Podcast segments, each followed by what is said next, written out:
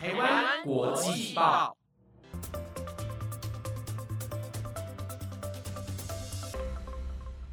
Hello，听众朋友们，大家好，欢迎收听台湾国际报专题留学派，我是主持人燕珍。不知道听众朋友们上周有没有准时收听我们的节目，是有关怡颖怡兰她在中国大陆工作的相关经验。那今天呢，我们又再一次有这个荣幸邀请到他来到节目分享他在中国大陆念书的一些经历。所以我们担心上一集有些听众朋友们可能没有收听到，所以我想再请 Elaine 跟大家重新自我介绍。Hello，大家好，我是 Elaine 怡颖，我来自马来西亚，现在在世新大学念法律系二年级，这样子。对，又是我。我们就直接切入正题，因为其实老实说，一个我主持人身份，就是我觉得台湾人到中国就学这件事情，其实难免都会受到一些舆论或是我们的政治风气所影响。能不能用一个比较客观的角度去叙述中国大陆跟台湾的大学的差别？OK，首先我觉得，嗯，其实这个问题有其他同学问过我，他说，哎，你会不会觉得我们台湾学生都很混啊？然后大陆学生他们可能就是很上进，因为他们很竞争啊，然后找工作就是可能很困难，或者因为少子，他们以前是那个一一胎一胎化化政策对对对对对。哎，其实我觉得真的不是这样说，哎，就是懒惰的学生跟上进的学生，其实在哪里都有。哦，是我在大陆也看过非常多，就是不上进的学生，就是他们一考上大学之后，整个像大解放一样。但我相信这样的学生在台湾也有，是，然后非常非常努力的学生跟在台湾，比如说我现在的同学，我也看到非常多，就是真的很努力的，一天到晚就是抱着书，嗯，有事没事就到系图去念书这样子。嗯，所以你说学生上进心这个部分能不能用来区别两个国家的学生？我觉得嗯没有办法。我觉得哦好的也有，坏的也有，这是一定的。嗯哼，那再来就是说，诶，就业市场最大的差异就是中国大陆是一个很大的国家，它人口基数非常大。对，那相对来说，台湾因为受到少子化的冲击，以后啦，工作岗位可能会就是越来越少，越来越紧缩。嗯我觉得这是在台湾的学生就是可能比较吃亏的地方。会面临的问题。对对，会面临的问题，你们可能就是要更加更加的优秀这样子。那其实，在中国大陆也是非常的激烈，我们不能说就是没有竞争，这样这是不可能的。嗯但是相对来说，真的就是人口基数大。比如说我以前待的广东省，光是广东省就快一亿人口，就是五个台湾这么多。哎真的对对对，一条街有多少的商店，一家商店有多少的岗位，我觉得是非常大的差异这样子。就是一整个市场环境啊，然后整个经济状况其实是有有蛮大的差异，加上风土民情等等。但其实我还蛮认同刚刚你认说到学生上进不上进这件事情，真的是到哪个国家哪个地方都会有很懒惰的学生跟很勤劳的学生存在没。错，真的是这样子。嗯哼，对对对。了解。那我还蛮想知道，就是他们那边的教育体制跟教育方式跟台湾蛮像的吗？还是完全不一样？法律系来说好了，其实我觉得差蛮多的。其实法律跟我们的生活息息相关嘛，我们大家都知道，所以呢，其实应该学的方式跟内容应该要很活才对，而且你要不停的呃引进不同国家的理论啊，这些嗯案例之类的。可是在中国大陆呢，他们比较偏向理论的教法，是就是纯理论。呃，我很少感受到说有什么用什么案例套进去那些，比如说考试啊、试题啊，我们学习的内容里面，我觉得比较少。嗯对对对，反而我在世新学的真的是一天到晚都会接触到好多好头痛的案例，哦。这才是你学法律的那个意义啊。哦，学以致用的概念。对对，没错，就是可以用生活中的相关经历，或是社会发生这样什么重大事情，然后来跟法律做一个连接。对对对，可能那个法条或那个知识会学习的比较快，这样子。对，没错没错，他们就比较少做这样子的连接，这样子就比哦了解较倾向是理论化的学习，这样子。但其实我觉得两个都有好处，因为可能你要成为一个比较资深的法律人，理论是一个很重要的基础。没错，所以如果你在那边打好一个蛮好的基础的话，其实也也有助于可能你之后将来的国考啊，或者是你准备成为律师是一个蛮好的基础。这样。对对对，其实各有好坏啦。对是是说对对对。那下一个就是还蛮想询问你说，就是因为我之前在跟一些国际学生聊天的时候，大家都会对于中国大陆可能会有既定印象，是因为他们人口众多，各行各业竞争力都会很大，尤其是升学考试。那你觉得在那边念书的你啊，你认为这样的风气是如何影响你往好的目标前进？当你看到大家都在捧着书，等电梯的时候也在看书，中间什么小休十分钟也在看书。图书馆只要一考试的时候挤满了人，其实大家都要去抢位置的那种概念。其实我觉得事情也一样啊，可是可能没有到说完全抢到位置的那种概念。就是我们以前的学校来说呢，可能图书馆啊，大家会从早上坐到晚上，这也跟他们的一个学校的那个方式有跟台湾比较不同。因为呢，在大陆的大学很多都是全住宿的。在台湾就不是这样子，台湾可能你是要外县市才有办法申请到宿舍什么的。我们的学校呢，大部分都是住宿生啊。你要看书，你一定是去图书馆。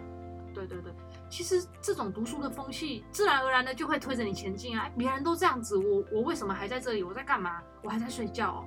同才压力，然后大家都在念书，会逼着你往前，然后你要去做那件事情的感觉。环境啊，我觉得整个环境，整个风气就是影响你这样。对对。反之，如果大家都懒懒散散的，你也会觉得，哎，反正我可能不读书，也不见得会太差吧，这样子。哦，你就是会有那种心理。嗯哼。对对对。下一个就是还蛮想知道，因为就我所知，中国大陆他们那边可能禁止使用 Google 啊，或者是像是 Instagram、Facebook 之类的社群媒体。因为他们有属于他们的社交网络，可能在表达意见上相对的也没有台湾那么自由，所以你认为这样的限制会影响求学生涯以及学术自由吗？为什么？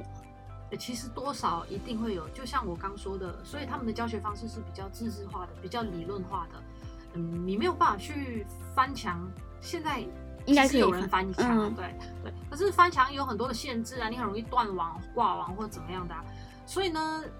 你当你没有去做这件事情的时候，你就不知道墙外长什么样子，所以这个其实是最大的限制。而且以我们法律来说，其实我们要多参照欧美的，多参照德国的，多参照人家日本是这些这几个大国别人怎么做。可是呢，当时我在那边求学的时候，当时整个环境也是这样子，那你不会觉得说有什么问题，因为他们本身的内网的资源其实也非常非常的丰富。就像您说的，他们有自己的。B 啊什么的，百度啊，小红书、百度、抖音之类的。对对对，抖音、呃，优酷，对他们最大的微信什么的。对对对，他们这些其实都已经非常的丰富。可是现在我来到台湾的时候，就是我这样往回看的时候，我就会有这个感触，就会觉得说，哎，好像学习方式不应该是这样子。所以，其实刚刚说到一个重点，就是。以一个学法律的你来说，如果在中国大陆念书，你可能就是会比较去难看到墙外的世界，可能比较难参照到欧美法律啊，一些大国的法律知识之类的。对对。但其实中国大陆他们那边自己的网络也蛮有丰富的一些资讯的。没错，对对对，所以就是有好有坏的感觉。对对对，一些嗯比较。正式的，比如说寻找知识的网站，可能还是上得去。可是对于我们来说，有时候我们会上很多的论坛，你知道吗？去看，比如说看看酸民怎么说，是看看网民怎么说，大家都在骂什么这些。可是你就看不到国外的反应。哦，了解了解。因为我现在在台湾，我也很喜欢看酸民怎么哦，恐龙法官啊，怎么样？可是以前在 中国大陆就是。